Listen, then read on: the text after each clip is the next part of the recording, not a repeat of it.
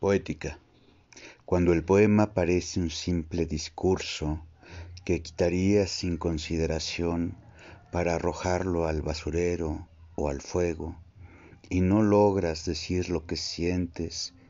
porque es fácil y burdo y común como un territorio que todos conocen y no sabes y te sientes todo un tonto que nada ha aprendido para poner un punto una coma en el lugar correcto y borrarías cada palabra hasta que quede solo un silencio y alguien pueda leer todo lo que no escribiste con solo ver la hoja en blanco y te comprenda.